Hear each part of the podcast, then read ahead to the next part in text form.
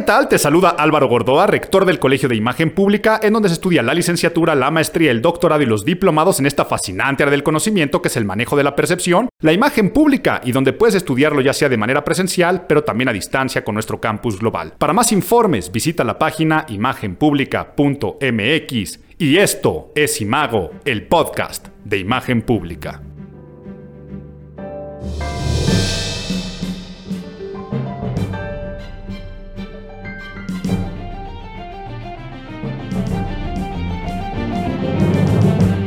Agosto, agosto, agosto se nos fue, agosto, y entramos al último cuatrimestre del año. Entramos al cuatrimestre de los BRES, de los que terminan con BRE, octubre, noviembre, diciembre y por supuesto septiembre. Y yo digo que una vez que entramos a los BRES, se acabó el año, ¿no? Siempre digo que me como mi primer chile en nogada, uno de mis platillos favoritos, y una vez que comes el primer chile en nogada, bye bye. Ya valió gorro todo y lo que tenías que hacer lo dejarás para el próximo año. Pero ¿cómo somos, verdad? Porque mentalmente todavía falta un chorro para que termine el año y más en un año como este en el que ha pasado todo pero pensamos que no ha pasado nada y donde se borraron fronteras de tiempo y espacio. Ahora no sé qué sensación, les confieso, me da y me produce entrar a los Bres. Porque sí, Decía que como mi primer chile en hogada del año y digo, bye bye, esto ya se acabó, feliz Navidad. Pero este año no sé si hasta me podré comer un chile en hogada. ¿Será ya prudente que salga por ahí? Bueno, siempre tenemos la opción de pedir a domicilio, pero yo sí soy del que se hace su viaje a Puebla para echarse ahí este un buen chile en nogada y después cuando te das cuenta ese chile en nogada empieza a saber a pan de muerto, después entramos en la Navidad, que es esta timburtonesca época del año donde ya no sabes la frontera entre Halloween y Navidad dónde está, porque Liverpool y otras tiendas departamentales, Costco, empieza a poner arbolitos de Navidad desde mucho antes. Entonces por eso les digo que yo entro en un espacio muy extraño en este último cuatrimestre del año, en el que tengo que hacer mucho, muchísimo esfuerzo para no procrastinar. He hablado ya en el podcast de procrastinación, palabra que a veces hasta es difícil de pronunciar. Ahora imagínense el no practicar este mal hábito de dejar las cosas para después. y creo que me acabo de meter en camisa de 11 varas porque ante esta duda de que si ya hablé de procrastinar o no, lo tendré que aplazar porque no pienso hablar en este podcast. Hay muchos temas que les quiero hablar de este podcast, pero es promesa. Vean, vaya paradoja y sin sentido lo que acabo de decir. Les prometo que voy a hablar en una futura ocasión de muchas recomendaciones para no procrastinar, de cómo no dejar para mañana lo que podemos hacer el día de hoy. Pero ¿por qué no quiero perderme de el tema que quiero hablarles en este podcast? Muchos temas, sobre todo también, ay, ya me volví a salir. Es que traigo unos sentidos, no sé si estoy de hater con lo que está pasando en el, en el mundo, por lo que está pasando en el país. En este podcast siempre hago mucho análisis político de las noticias del mes, pero pareciera que en agosto no pasó nada, o sea que no hay temas que analizar. Y ojo, ¿eh? Sé que hay muchos temas sociales, pero desde la óptica de la imagen pública, pero a su vez mientras no pasó nada en temas de imagen pública, pasó absolutamente todo. Entonces no sé cómo voy a abordar la sección de las noticias. No sé si esta parte que estoy de... Y al decir que estoy de hater, estoy este entre un poco decepcionado pero también con ganas de darle una de zapes a la gente para que abran los ojos de lo que está pasando en temas de imagen pública dentro de las noticias nacionales, porque creo que estamos viviendo una especie de guerra, de guerra fría. Saben ustedes que la Guerra Fría fue esta guerra meramente propagandística, una guerra de ideologías entre el bloque soviético y el bloque americano o estadounidense más puntualmente para convencer al resto del mundo después de la Segunda Guerra Mundial cuál era la corriente, pues no solamente económica, sino hasta cultural de pensamiento y de fuerzas y de potencias y muchas cosas sucedieron llamándose Guerra Fría al no haber balas, pero que parecía que no estaba pasando nada, pero pasaban muchas cosas altamente persuasivas, desde lo que veías en la televisión, las películas, inclusive la llegada del hombre a la luna, muchas cosas que pasaron durante esas décadas para convencer a nivel propagandístico, pero les prometí que no me iba a perder y ya me estoy otra vez perdiendo porque pasé del análisis del mes eh, de que iba a ser medio hater a lo que realmente les quería hablar. Y es que creo que en este mes, creo que en agosto, ya vivimos ahora sí, dicho con todas sus palabras, una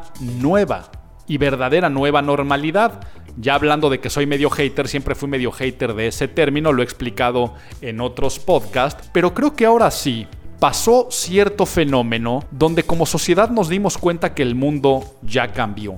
¿Qué es ese fenómeno? El empezar a salir un poco, el empezar a...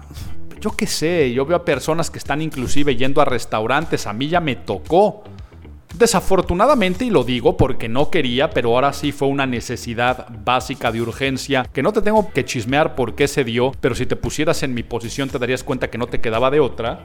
Ya me tocó, por ejemplo, viajar en avión, ver los aeropuertos, ver los nuevos protocolos. Pero también yo creo que lo más importante fue el fin del verano.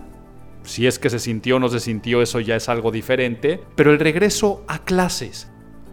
Los estudiantes, padres de familia con hijos pequeños, estudiantes universitarios, estudiantes de maestría, les tocó que en los semestres pasados, trimestres pasados, pues se dio ese cambio, ¿no? De que llegó la pandemia y entre que muchas escuelas veían cómo daban educación a distancia, afortunadamente al Colegio de Imagen Pública no fue nada violento por la experiencia que ya tenemos de la educación del campus global desde hace mucho tiempo, pero fue lo que pasó a todas las escuelas, estudiantes, padres de familia, hogares, de decir, ahora tenemos que estudiar de esta nueva forma. Pero yo creo que después vino un periodo vacacional y ahora estamos entrando a estudios de esta forma, entonces ya se ve como algo normal. Antes fue algo disruptivo, algo antes fue un cambio, antes fue hasta medirle un poco el agua a los camotes, ensayo y error.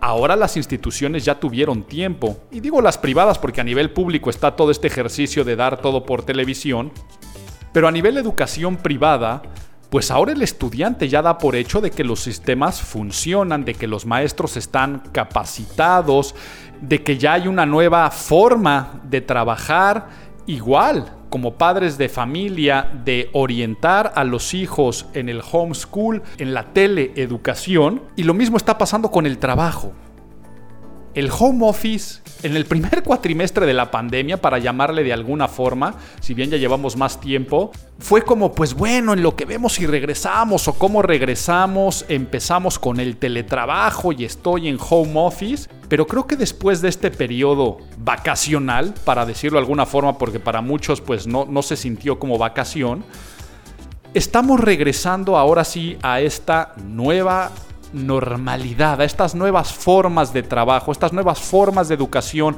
estas nuevas formas de estar conviviendo en los espacios de casa. También hay tener la escuela y también tener la oficina. Y por eso es que quiero empezar hablando acerca de la verdadera importancia de la imagen ambiental y la percepción ambiental en estas nuevas formas de estudiar y de trabajar. ¿Por qué? Porque me he escuchado en este mes y sobre todo a finales de este mes de agosto, que es cuando la gran mayoría de las escuelas entraron y regresaron, a estudiantes diciendo es que yo no puedo estudiar desde casa, a papás hartos que no pueden estar con los niños en casa estudiando, pero también a muchas personas que lo que en un principio gustó, qué padre trabajar desde casa el home office, ahora está ya desesperando. Antes decían que eran muy productivos y está bajando la productividad y dicen que ya les urge regresar a la oficina. Por supuesto que a todos nos urge poder regresar a un plano de que las cosas eran antes, pero ¿qué creen? El mundo ya cambió. ¿Tú ya cambiaste? Esa es la pregunta que tenemos que responder y por eso quiero empezar en nuestra sección poniéndonos un poco nerds hablando acerca de la percepción ambiental. Get those nerds! Bueno, y lo primero que tenemos que hacer es definir claramente qué es ambiente. Porque es una palabra que utilizamos mucho, ¿no? En una fiesta. No sabes qué buen ambiente o qué mal ambiente tuvo. O como que este espacio, la ambientación está extraña, está complejo y no sabes qué bien ambientada estuvo la ceremonia de inauguración. ¿Qué es el ambiente para entender después y poder definir qué es imagen ambiental? Entendemos por ambiente a toda la serie de estímulos que impactarán nuestros sentidos al estar presente en un espacio funcional. Espacio funcional quiere decir a un espacio que le estamos dando un uso. En la escuela puede ser un salón de clases, en la oficina puede ser tu lugar de trabajo, pero también es el baño de la oficina, como puede ser tu comedor o tu sala de tele, pero si invitas a alguien a comer a un restaurante o te vas a vacacionar a un hotel, ese espacio tiene una función. En unos lugares la función será descansar, en otros la función será comer, en otros será pues hacer tus necesidades, como en otro espacio va a ser relajarme, en otro va a ser divertirme. Cada lugar de tu casa y cada lugar al que le das un uso tiene una función. Y mientras estás en ese espacio funcional, vas a recibir muchos, muchísimos estímulos. Estímulos que van a ser además multisensoriales, lo que hace al proceso un proceso de percepción bastante complejo, porque ves cosas, escuchas cosas, hueles cosas, sientes cosas, y de sentir me refiero desde la proxemia de los espacios, la altura de los techos, sientes las temperaturas, sientes texturas. Entonces, entran cuatro sentidos, empiezan a mezclarse en un proceso que es activo. El proceso activo es que es presencial. Para tener percepción ambiental tienes que estar en el lugar en vivo, pero también es dinámico. ¿Por qué? Porque cambia. No es lo mismo durante el día que durante la noche, en ciertas épocas del año, porque cambian los climas, cambian los olores. No es lo mismo si te paras en una esquina o te paras en otra. Por eso la distribución espacial, hasta corrientes del pensamiento filosófico o hasta místico o de pseudociencia, como puede ser el Feng Shui, se trata también de la distribución del propio espacio en su dinamismo. Pero el chiste es que este proceso de percepción ambiental es un proceso que exige la coherencia en todos los elementos que está recibiendo para producir en nosotros la sensación de integración. ¿Ok? Todo tiene que estar muy bien integrado. Es la curaduría de un espacio ambiental para que arroje la aceptación del entorno. Entonces, ¿qué es lo que nos está pasando al día de hoy? Ahora sí, seguiré con mi parte nerd, pero aquí te editorializo o te doy mi opinión al respecto. Lo que está pasando es que nuestras casas las tenemos muy bien curadas o diseñadas o pensadas para las funciones, o sea, dentro de este espacio funcional, recuerden, por eso digo la palabra función, en el proceso de coherencia sea para otras cosas. O sea, tu sala de televisión la tienes muy coherente para echar la flojera y tu comedor tal vez para tener una comida entre amigos y tu recámara para dormir y para descansar, pero nunca la tenías pensada para trabajar o para estudiar, porque para eso estabas acostumbrado a otro espacio funcional que estaba diseñado y curado, pues para poder estar, yo no sé si trabajes en un call center, en una oficina Godín, si seas abogado, si seas médico, si trabajes como un independiente que da sus servicios, si seas diseñador, seguramente tenías tu espacio de trabajo muy bien pensado. ¿Y qué decir de las escuelas, no? Las escuelas desde el tipo de mobiliario, disposiciones que tienen, todo está en funcionalidad para poder estudiar. Más adelante les daré recomendaciones, claro, de hecho, la sección de Nadie te preguntó, de eso se va a tratar. Pero en la parte de la importancia de la imagen ambiental, es que cualquier espacio, y esto es lo que quiero que nos quede en la parte más nerd de lo nerd, la verdadera importancia de la imagen ambiental, cada espacio tiene un triple efecto. Antes de decirte el triple efecto, si ya vimos qué es la percepción ambiental o que imagen es percepción, hay que entender que la imagen ambiental es la percepción que se va a tener en base al uso de un escenario.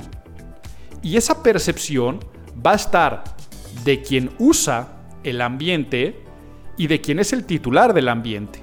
A ver, lo explico con mayores ejemplos. Si bien, si tú entras a un cuarto, puedes decir qué cuarto más sucio, quien se lleva el juicio de valor, la opinión, no es el cuarto, sino es el usuario.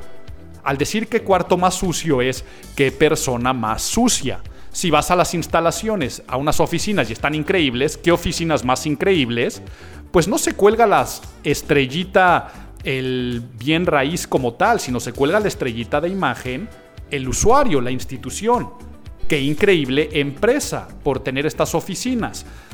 Pero no solamente es la imagen de quien usa y lo que proyecta hacia los demás, sino es cómo tú también te dispones y predispones al estar en ese espacio. Entendido esto ahora sí, veamos este triple efecto de la imagen ambiental.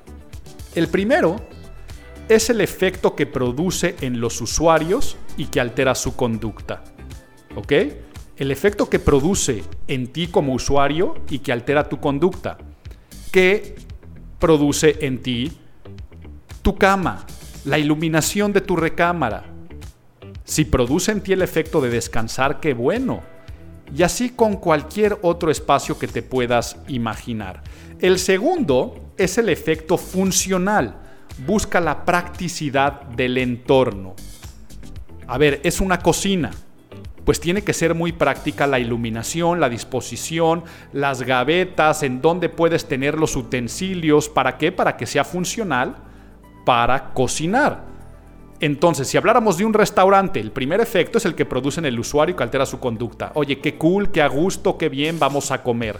Pero también tiene que ser funcional, tiene que ser práctico para que el comensal pueda disfrutar la experiencia, pero también para que los chefs y meseros puedan hacer su trabajo.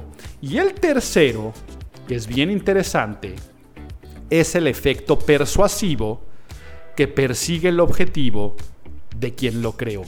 Quiere decir que todo espacio también se creó con algún fin persuasivo. A ver, lo pongo como ejemplo en el Colegio de Imagen Pública, al que muchas revistas arquitectónicas le han dado premios, en el que inclusive hay testimoniales dichos en esas revistas que es la escuela o el colegio más bonito de México, a veces hacen comparaciones. Desafortunadamente las comparaciones luego son malinchistas, ¿no? Porque hasta dicen, es que esto se parece más a la Parsons School of Design de Nueva York que a un colegio de México. Esas comparaciones a veces a mí se me hacen desagradables. Pero bueno, no me pierdo, esto es para decir que no lo digo yo desde el ego. Pero por ejemplo, en el Colegio de Imagen Pública a nivel presencial, sea, el edificio del Colegio de Imagen Pública, pues en el usuario produce un efecto agradable de sentirte en un campus vertical, de estar relajado, pero también concentrado, de tener espacios de networking, pero también tiene un efecto funcional. Es práctico para que tanto el docente como el alumno pueda hacer su trabajo, pero es lógico que también se creó con un efecto persuasivo. Imagínense cuando nosotros construimos el edificio y le hicimos todo el interiorismo, cómo tiene que ser la imagen ambiental de un colegio de imagen. Entonces, el efecto persuasivo es que si alguien asiste al colegio, ve una fotografía, diga, wow, ¿no? Generar ese impacto que sea persuasivo de que finalmente pues estás aplicando el mismo conocimiento que tú estás enseñando. Y así lo podríamos dar con muchos, muchísimos casos. Es más, ya me iba a soltar a hablar un poco de historia de la imagen ambiental, pero creo que eso queda como anillo al dedo para nuestra siguiente sección y mejor te cuento un cuento. ¿Me cuentas un cuento? Bueno, hace un rato les hablaba de la Guerra Fría y tal vez esta sección quería hablarles de cómo se utilizó la imagen ambiental durante la Guerra Fría, pero ¿qué creen? Me voy a ir mucho, muchísimo más para atrás en la historia. Vámonos 4.700 años para atrás y vámonos a Egipto, a las grandes pirámides y por supuesto las más conocidas, las pirámides de Giza, ¿no? Si bien hay un centenar de estos vestigios legados por los egipcios de la antigüedad, sabemos que las más reconocidas son las de Keops, Kefren y Miserinos, ¿no? Más conocidas como las pirámides de Egipto, ahí en la ciudad de El Cairo al día de hoy que son símbolos de Egipto, ¿no? Si nosotros nos vamos a por qué se crearon, cuál es el uso que se les dio, y hablamos de esta triada que acabo de decir de la verdadera importancia de la imagen ambiental, recordemos lo que dijimos en la sección de Nerds. Empiezo por la tercera, el uso persuasivo de quien las creó.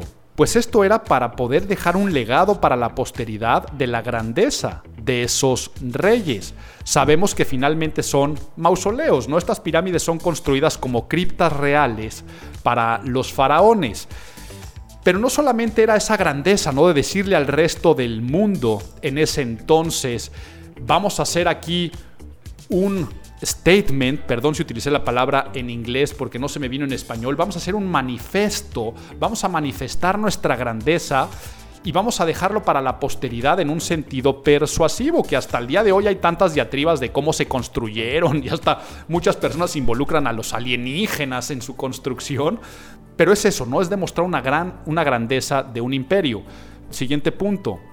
También tenía que ser funcional. Y en el caso de la función de las pirámides egipcias, estas cámaras funerarias tenían algo que si bien para nosotros al día de hoy, pues vaya, esa función es un poco mística, esotérica o no es cierta, la función de la pirámide era contener la esencia del rey por la eternidad. Hay que saber que según los antiguos egipcios, el rey resucita y asciende a los cielos para vivir eternamente entre los dioses transfigurados como una estrella. Y si tú te metes a estudiar los componentes del ser humano en el antiguo Egipto y cómo era todo lo que nos pueden decir desde eh, los textos tan antiguos como los libros de los muertos y todos ellos, el usuario le iba a dar una función, así como dije, el estudiante tiene que poder estudiar o el chef tiene que poder cocinar, pues aquí el rey tiene que vivir para la eternidad. Era una cuestión funcional y por eso también los enterraban con muchos elementos o herramientas para poder hacer ese viaje. Y luego, la primera de todas, la que decíamos, lo que producen los usuarios, pues finalmente también la construcción es maravillosa desde su orientación astronómica y todo lo que tiene que ver con cómo la, las estrellas y cómo los astros se alineaban para que de esta forma los faraones pudieran tener el sentido de esa construcción. Y así como les digo, hablando de ese tema, podríamos adelantarnos bastante más en el tiempo y podemos irnos a la construcción de a lo que hoy le llamamos el Coliseo de Roma, en su entonces el anfiteatro Flavio por la dinastía Flavia, de la denominación pues de el emperador o la dinastía de emperadores que lo construyeron, que al día de hoy lo conocemos por el Coliseo y aquí me viene el dato nerd del coloso de Nerón, una estatua, o sea, un coloso que no llegó a nuestras épocas, pero si estaba allá afuera es por eso que se le empezó a llamar el Coliseo. Si nos vamos nuevamente a esta triada de cosas que sucedieron, lo primero era la practicidad, ¿no? Esa practicidad es un anfiteatro en el cual tuviera buena visión desde cualquier lugar, donde los paters conscripti, o sea, los del Senado, tuvieran sus palcos especiales, donde el emperador, aunque fuera esto de manera circular, tuviera el lugar principal, pero no solamente para ser visto, sino para ser escuchado. Entonces también lo que tenía era cierta acústica y disposición de elementos. Pero ahora imagínense lo que era el acceso o salida de 250 mil personas, que era aproximadamente el aforo todo tenía que ser muy práctico y muy funcional. Pero ahora súmale lo que pasaba, pues no tras bambalinas, porque tras bambalinas suena como a un telón, pero lo que pasaba por abajo, ¿no? Abajo de la estructura y de la arena, lo que se conoce, lo se conocía como el hipogeo. El hipogeo, si tú vas al día de hoy al Coliseo, tú vas a ver como un gran hoyo como con pasillos. Arriba de eso había tablas. Lo de abajo eran desde mazmorras, cárceles, jaulas para animales, pasadizos de entrada de las casas del emperador para que pudiera entrar directo, plataformas que se elevaban y bajaban. Entonces piensen ustedes la funcionalidad, pero luego la belleza. Esa belleza exterior en el cual quien lo veía se convierte, y ahí sí, ahora sí tengo que utilizar la palabra en inglés, en un landmark, Landmark en español es bien difícil de traducir, pero es un símbolo emblemático de una ciudad. Por ejemplo, la Estatua de la Libertad para Nueva York o la Torre Eiffel para París, el Ángel de la Independencia para la Ciudad de México. El Coliseo Romano fue también un landmark, si bien lo que se acostumbraba en las épocas eran los arcos triunfales, pues este también tenía que integrarse a la ciudad e integrar acueductos y muchas otras cosas que se convertía también en una especie de plaza pública. Y ahora vamos al último, el persuasivo. ¿Por qué esta dinastía Flavia creó el anfiteatro o por qué se generó el Coliseo? Seguramente han escuchado la expresión al pueblo pan y circo, ¿ok? Al pueblo pan y circo, pan et circens. Esto era para mantener a la gente entretenida, a la plebe le gustaba, pero también para poder celebrar la grandeza de las campañas de los emperadores, porque ahí, después de que se hacía una guerra o una expansión, regresaban y ahí se celebraba al emperador.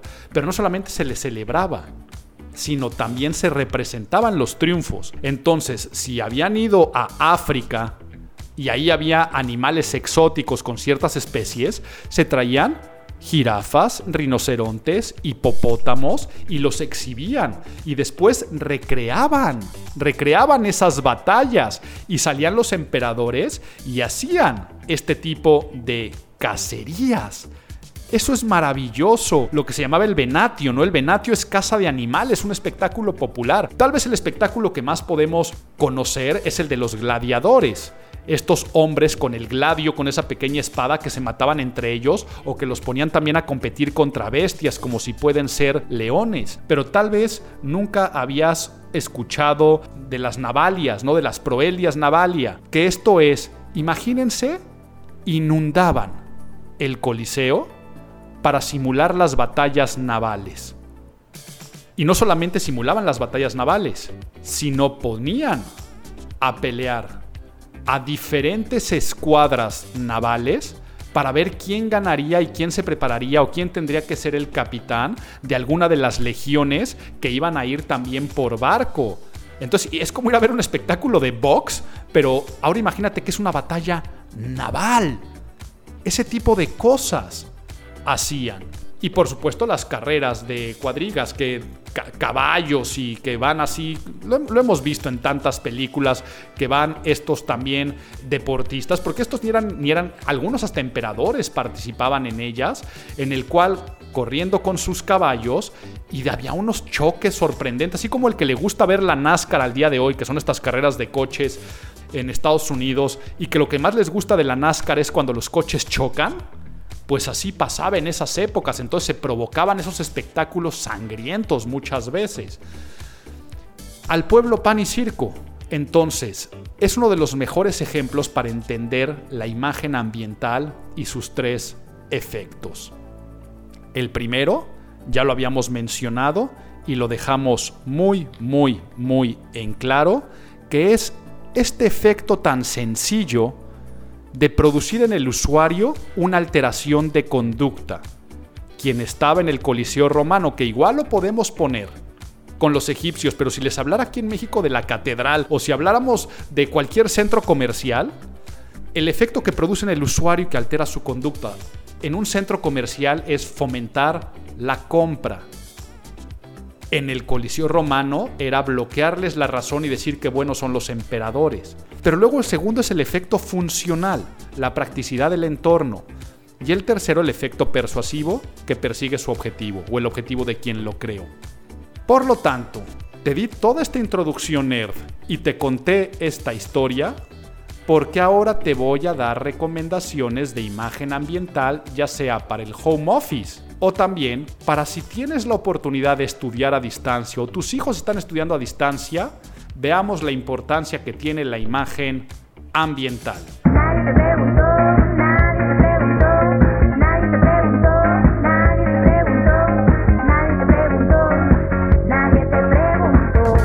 La urbanista estadounidense del siglo XX, Jane Jacobs, Jane Jacobs decía que existen tres espacios en la vida de los seres humanos. La casa es el lugar de la intimidad de la familia, luego que esté el espacio laboral donde trabajas Y siguiente, el espacio social, donde te recreas y tienes ocio. Pero Jane Jacobs nunca se imaginó el COVID y nunca se imaginó que en una época de la historia iba a ser un único espacio. La casa se convierte en el espacio laboral e inclusive en el espacio social, donde lo lúdico del ocio se tiene que mezclar con la intimidad del hogar, pero también con lo profesional de lo laboral y que nos íbamos a meter en tantos, tantísimos problemas como los estamos viviendo el día de hoy. ¿Por qué? Porque en home office o en homeschooling son el mismo espacio, sobre todo el de casa y el laboral, generando muchísimos conflictos en el usuario. Por lo tanto, vamos a llenarnos de tips y recomendaciones para que tú puedas trabajar mejor, estudiar mejor o que los tuyos estudien mejor y empezamos con la regla de oro del trabajo en casa. La separación de espacios. Tú tienes que separar espacios para que nunca vaya a ser el pretexto de que el home office o homeschooling, trabajar desde casa o estudiar desde casa, como el pretexto para demeritar la calidad o la eficiencia. Es que no puedo porque estoy en casa, es que no puedo porque estoy estudiando desde casa. Vi un meme que estaba circulando en el cual decía, a ver, no digas que tú no puedes estudiar a distancia, o no digas que tus hijos no pueden estudiar a distancia, si durante el verano se aprendieron 40 bailecitos de TikTok. Entonces, por favor, no pongas pretextos. Estudiar o trabajar desde casa no puede ser pretexto para demeritar la calidad, eficiencia o mermar tus capacidades. Que tú digas es que yo no trabajo igual desde casa o no estudio igual desde casa. Por eso la regla de oro es la separación de espacios.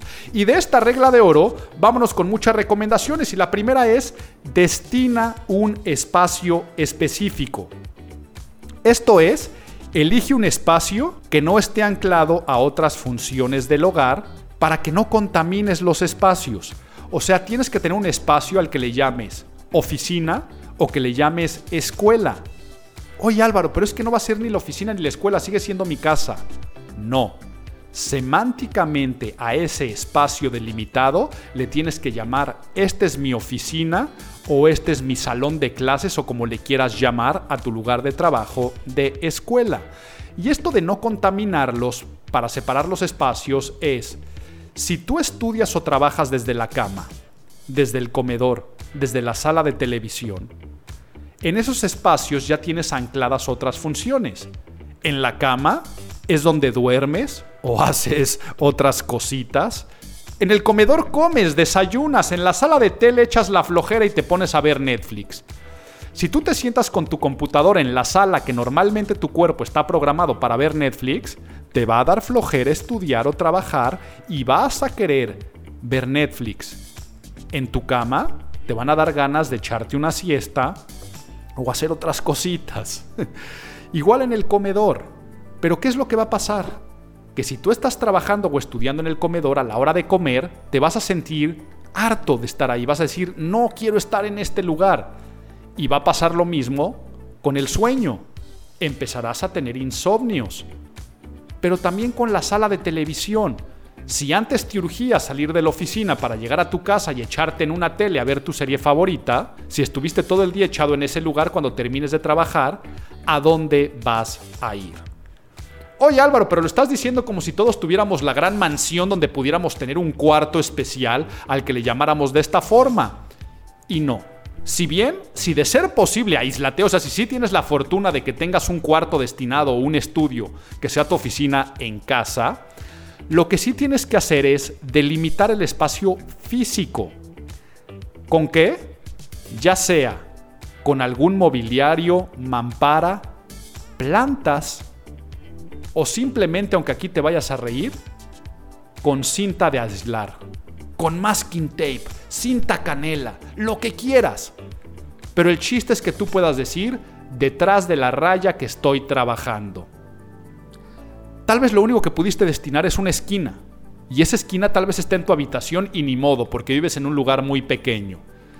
Pero siempre trata de buscar el lugar más aislado que puedas y si tú a ese esquinero le pones en el piso esta cinta de aislar o masking tape, o si más bonito, te digo, inviértele un poquito, y pones unas macetas en el momento que tú cruzas ese umbral de macetas o hasta le dejas una entradita para poder meterte, o hasta si quieres poner unas mamparas, unas cortinas, estas puertas de cortina como de Shakira, muy del Caribe, que tú entras y sales, aunque pongas unas de ese tipo de cortinas, el chiste es que tu cerebro se programa que cuando entras o sales de ese espacio o cruzas esa línea, que no es imaginaria porque te digo hasta si no la pintas en el piso, una vez que cruzas esa línea, estás en mood, en estado anímico de trabajo. Entonces, esa regla te puede sonar simplista o a poco Álvaro. Está en muchos papers académicos, unos de ellos que me acabo de leer de la Northwestern University y muchos otros comprobado que nuestro cerebro necesita ciertos espacios como si fuéramos animalitos en un corral. Y en el momento que tú te sientes acorralado, empiezas a ser más productivo. Por eso es que le echas más ganas en el salón de clases o por eso estás en la oficina. Porque te sientes acorralado porque no puedes escaparte a la alacena por una botana o no puedes subirte, echar una siesta porque te sientes acorralado. Por lo tanto, acorrálate.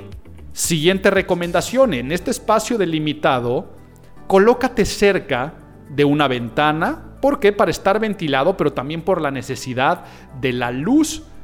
¿Para qué? Para todas las videoconferencias que tendrás, tanto en el trabajo como en el homeschooling. Pero rodéate de elementos profesionales o académicos. ¿Qué es esto? No lo tengas decorado como tienes decorada tu casa, sino trata de tener esa frialdad, abro, cierro comillas al decir frialdad, que tienes en una oficina o en una escuela. Ejemplo, en la oficina, ponte una cafetera, ponte un calendario, un organizador, tu organizador con post-its, tu portaplumas, lapicero, como le quieras llamar, hazlo lo más godín posible, ponte una engrapadora, ponte, yo que sé, el marquito corporativo o el regalo corporativo que tiene el logotipo de la empresa, porque te vas a sentir chambeando y pasa lo mismo en la escuela. Si tú puedes poner el espacio lo más parecido a un lugar de escuela, ponerte un pizarrón o pintarrón, ponerte elementos de mobiliario y luego invertir en equipo, que sería el siguiente punto. Invertir en equipo quiere decir en buena tecnología. Por supuesto, una excelente conexión a Internet y lo que te pueda dar el país de conexión a Internet, pero Debes de tener buen equipo de hardware y de software. Por ejemplo, prefiere webcams externas que las integradas a las laptops. Las webcam externas ya corren en 4K, High Definition, pero muchas de estas webcams externas traen microfonía integrada de mayor calidad, pero luego te abren el rango de pantalla pues hasta 90 grados o es que más. Y hay unas webcams maravillosas, por ejemplo yo tengo una, que lo que hace es que sin importar la hora del día te va progresando la iluminación y pareciera que tienes un ring light, un anillo de luz todo el tiempo enfrente. Entonces, vean lo que es invertir en eso. Auriculares sencillos con microfonía, de los que cancelan los sonidos ya ya no te tendrás que estar preocupando de que si alguien está haciendo más ruido en la casa, que si pasa el de los tamales o el del fierro viejo, que si prenden la licuadora, porque estos auriculares sencillos con microfonía integrada, que pueden ser desde los AirPods hasta otros mucho, mucho más pros, te van a ayudar, pero es invertirlo, pero también invierte en multifuncionales para poder imprimir, poder sacar copias. Y toda esta buena tecnología también te va a ayudar que al estar en ese espacio delimitado y confinado, sientas que estás en un lugar preparado para la chamba o para estudiar, pero igual el mobiliario especial. Mobiliario especial es ten un escritorio. Y por favor, Escritorio me refiero a un lugar donde puedas sentarte y tener una computadora enfrente, que no tengas la computadora en las piernas.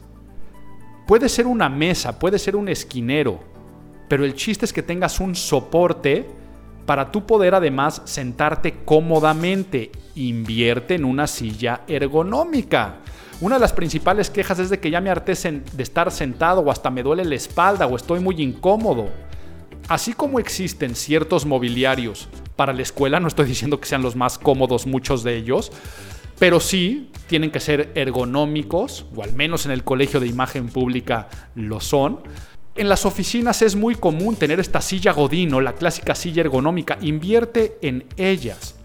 Pero también dentro de tu mobiliario, si no tienes el buen espacio de iluminación, pues ahora sí invierte en los famosos anillos de luz, que va a ser luz frontal mucho tiempo, por lo tanto con filtros, para que no te estén dañando los ojos.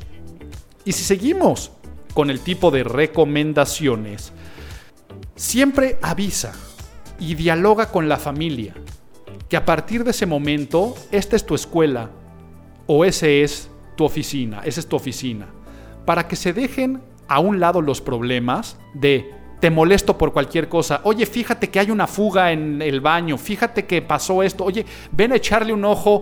ve este videíto que me acaban de mandar. Qué chistoso está. Como estás en casa, te ves muy abordable.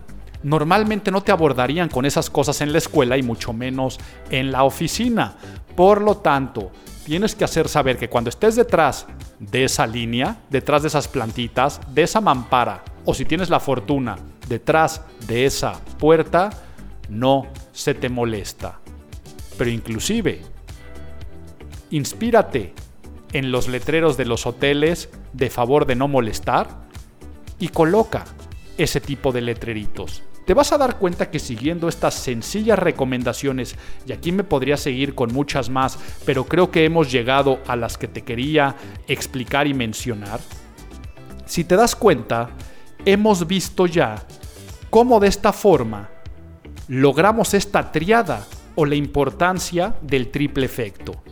El efecto que va a producir en ti, usuario, estudiante o trabajador, y que va a alterar tu conducta. Vas a estar mentalizado que estás en la oficina o en la escuela. Te vas a concentrar mucho mejor. Segundo, el efecto funcional que busca la practicidad del entorno. Todo va a funcionar, ¿por qué? Porque no va a haber ruidos ambientales, no va a haber gente molestando, te vas a tener una buena iluminación, vas a tener a la mano todo para poder estudiar o hacer bien tu trabajo. Y tercero, el efecto persuasivo que persigue en quien lo creó. A ti te van a dejar de molestar porque se convierte en oficina, pero también te vas a autopersuadir, a autopersuadir a ser más eficiente, y productivo. Esos fueron los tips y ahora vamos con nuestro análisis del mes.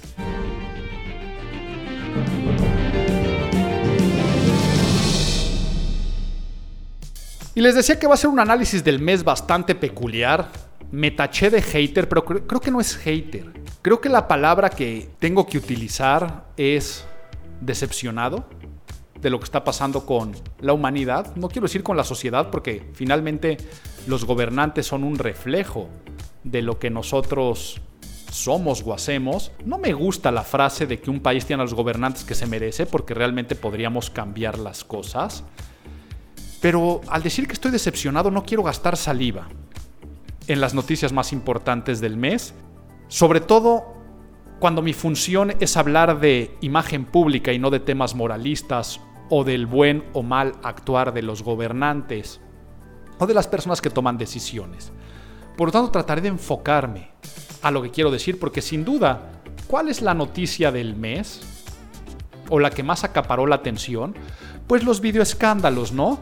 El gobierno federal saca estos videitos en el cual se dan pues apoyos, donde se dan pues dinero para apoyar a ciertas campañas y sobre todo a gobiernos panistas, ¿no? Estos videos de los de estos gobernantes de ciertos estados, les digo, no quiero profundizar mucho en la noticia, si te interesa, búscala.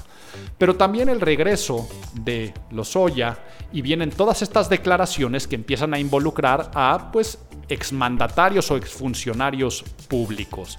Y entre estas declaraciones de corrupción, pues mientras el señor presidente quería destruir imágenes, Luego, luego le sacan un video de su hermano Pío haciendo exactamente lo mismo.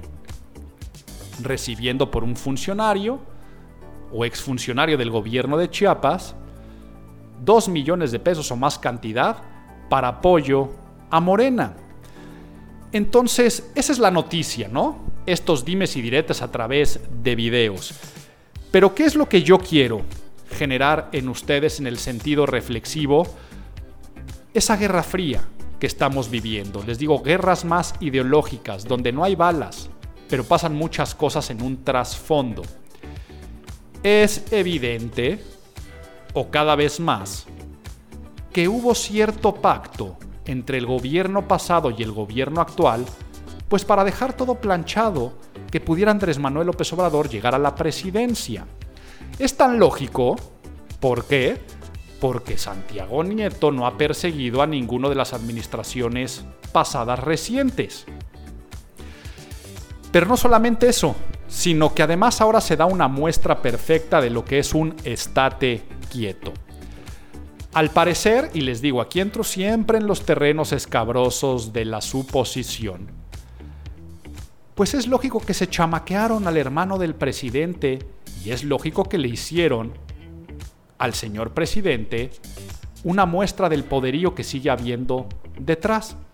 Si bien se puede pensar que estaba todo planchado, que el nuevo mandatario pudiera llegar sin él perseguir a los pasados, nada más salieron ciertos videos o declaraciones de Lozoya, en el cual ya se involucraban nombres de exfuncionarios como Luis Videgaray, y en ese momento, ¡tatán!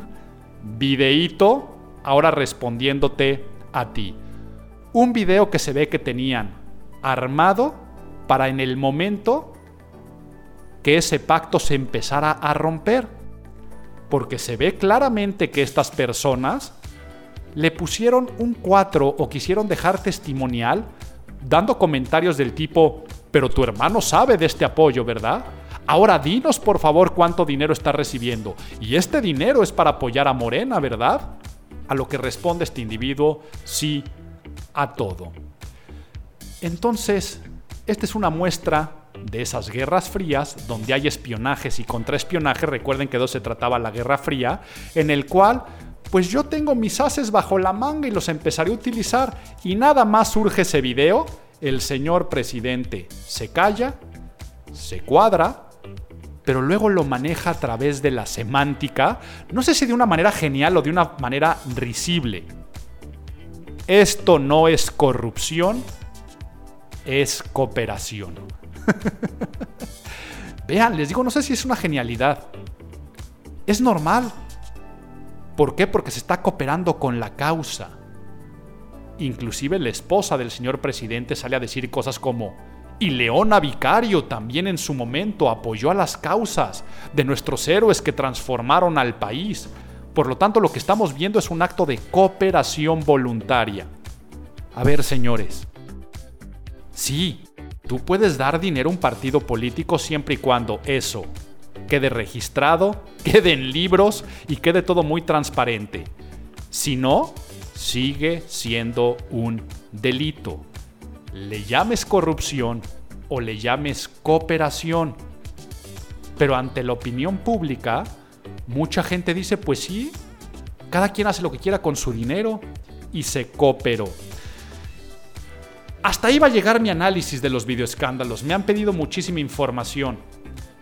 Si quieren saber mi opinión, ¿daña o no daña la imagen del señor presidente? Les diría, sí, ante la gente que sigue las noticias, ante la gente que es un poco más estudiada o letrada, claro. Pero ¿qué creen? Que ante esa gente la imagen del señor presidente lleva mucho, mucho tiempo desprestigiada. Quien ha hecho fuerte al señor presidente y quien lo convirtió en el más votado, sabemos que es, no estoy diciendo que sea gente que no piensa, al contrario, es gente que piensa y que piensa muchísimo, pero más que piensa, siente con un corazón enardecido, de enojo, odio y encono a quien le ha hecho perder tanto, quien no tenía nada más que perder. Cuando escuchan una declaración como eso no es corrupción, es colaboración voluntaria, se le hace extremadamente sensato. La imagen del señor presidente sabemos que viene en declive. No lo digo yo, lo dicen tantas encuestas que de a partir de este año, desde marzo, cuando vino lo del Día sin Mujeres, luego se le viene la revolcada con el COVID y luego todo lo que estamos viviendo hasta el día de hoy, hasta siendo el mes de agosto, el mes más improductivo para Pemex, aún así mandaron a la secretaria de Energía a decir ante todas las noticias que saben que no tengo que repetir, aún así Pemex tuvo el mes más improductivo de su historia, la imagen va cayendo pero sigue siendo el presidente con mayor aceptación. Todavía. Bueno, ya está en los números de los expresidentes a su segundo año de gobierno. Pero seguimos hablando de guerras frías, de cosas que están sucediendo. La guerra de las vacunas. AstraZeneca dice que ya la tiene, pero Pfizer también dice que para octubre la tiene. Y eso hace que suban las acciones realidad, guerra de declaraciones, miras comerciales, usted decida. Pero en el Inter los rusos. Y eso sí es la principal analogía con la Guerra Fría. Yo me le adelanto a todo el mundo y digo que ya tengo la vacuna. Por lo tanto, este bloque, que antes era soviético y que ahora somos Rusia, somos más poderosos, inteligentes y avanzados que el resto del mundo. ¿Es cierto? Nadie lo sabe, pero inclusive el presidente dice, y vamos a probar la vacuna en mi hija. Ah, caray, eso es tener valor y a nivel imagen.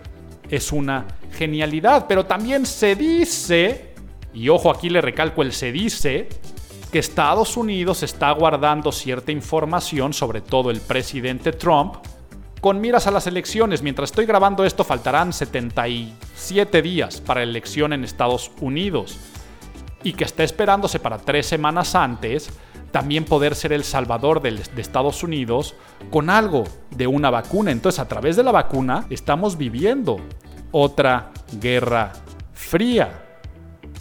Pero no solamente eso, en Estados Unidos está viviendo una guerra terrible. ¿Para qué? Para votar o no poder votar. Las elecciones van a ser diferentes para proteger a la gente.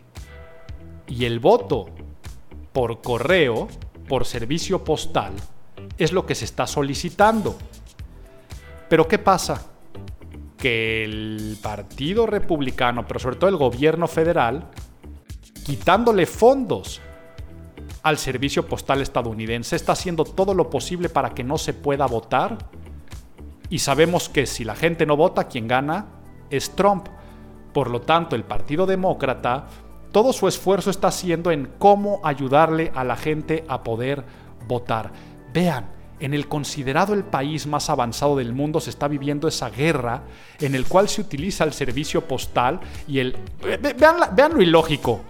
Por un lado dicen, no, no vamos a hacer votaciones tradicionales para proteger a la gente del COVID. Pero por el otro lado mandan a todos los chamacos a las escuelas y a los high schools, ¿no? A ver, si puedes irte a meter un salón de clases, podrías ir a una casilla a votar o a tener los procesos de votación a distancia como antes. No, ahora va a ser por mail. Y esto entonces también está generando una campaña sin precedentes, muy rara la que se está viviendo en Estados Unidos. Y bueno, nada más para cerrar con otra noticia de otro tipo de guerras de imagen que pueden existir y que pueden haber. Lo que le pasó a la Secretaría de Turismo, a la Sectur, con su página de internet de Visit México. Vaya, es de risa, ¿no? Todo lo que pasó en Hidalgo le ponemos noble, o sea, esa traducción literal para que inclusive unas que no tenían sentido, ¿no? Como a Tulum le ponen jumpsuit, o sea, que tiene que ver una cosa con otra, pero que desencadenó una serie de memes y de declaraciones en las cuales lo que sucedió a la mera hora sale el secretario Torruco a decir que fue un hackeo. Pero después de decir que es un hackeo, más bien es una venganza, una vendetta de la empresa que provee el servicio por falta de pago. Entonces, esta empresa lo que se supone es a la empresa que tenía el, portal y el mantenimiento de Visit México, como no me pagas y por falta de pago, yo te boicoteo y al principio apareció un letrero que decía fuera de servicio por falta de pago. pero después lo que hago es activarla con esos errores para dañar la imagen. Y por supuesto ahí desde el presidente, expresidente Calderón, hasta muchas personas que trabajaron para la Secretaría de Turismo empezaron a decir qué vergüenza lo que está pasando. Y no le quedó de otra a la Sectur y al secretario a ofrecer una disculpa, salir y decir, discúlpenos, o sea, literal, no es nuestra culpa, es culpa de este terrorismo digital o extorsión por falta de pago. Y yo te pregunto a ti, ¿qué prefieres? ¿Haber quedado como el que hizo una traducción literaria del inglés al español de sus lugares y regiones? ¿O el moroso que no paga y es oportunista? Sea cual sea, quedó dañada la imagen de la Secretaría de turismo. Pues bueno, este es el análisis del mes. Les dije que no me iba a poner muy profundo porque estaba decepcionado de todo lo que pasó, porque al parecer no está pasando nada, pero están pasando muchas cosas y lo que está pasando es más esta guerra fría de ideologías, de imagen, de desprestigiarse unos a los otros y de entorpecer lo que realmente queremos todos, que es vivir contentos, vivir felices, tener más y estar en abundancia. Pero por eso qué bueno que nos dan pilón. Pilón. Que vuelva, que vuelva el pilón. El gusto gratuito, el detalle bonito, la costumbre que alegra el corazón. Y bueno, el pilón de este mes está dedicado a un fenómeno que me encanta cuando me pasa y es cuando una banda de la que fui muy fan me vuelve a enamorar y hacer sentir y moverme y motivarme como lo hizo la primera vez que los escuché o cuando fui muy fan. Y es que The Killers, esta banda liderada por Brandon Flowers, esta banda de Las Vegas, saca su sexto disco de estudio, Imploding the Mirage.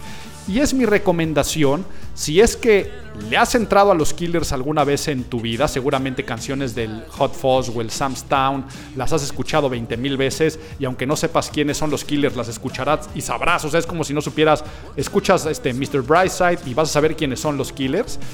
Si nunca le has entrado, va a ser un buen disco para meterte a los Killers. Pero si alguna vez los escuchaste, te vas a volver a ser fan. ¿Por qué? porque demuestra nuevamente esa grandeza de cómo con pocos elementos poder convertirse en una banda que llena arenas, llena estadios, con unas orquestaciones y grandezas de explosión increciendo en sus canciones que hacen que Brandon Flowers a mi parecer se convierte en el compositor con mejor storytelling. Quiere decir es un cuenta historias porque además ellos siendo de Las Vegas, Imploding the Mirage claramente tiene este guiño y coqueteo, constantemente está hablando acerca de esta vida en el desierto, en los casinos, cada canción tiene una propia historia, entonces ponte unos buenos audífonos, disfruta y trata de disfrutarlo la antigüita, la antigüita era, ¿te acuerdas cuando te ponías con los libritos o con el LP del vinil a inclusive leer la letra mientras la iban cantando? Trata de hacer ese ejercicio y con estos audífonos ver esta grandilocuencia musical y de composición que sin duda vas a disfrutar.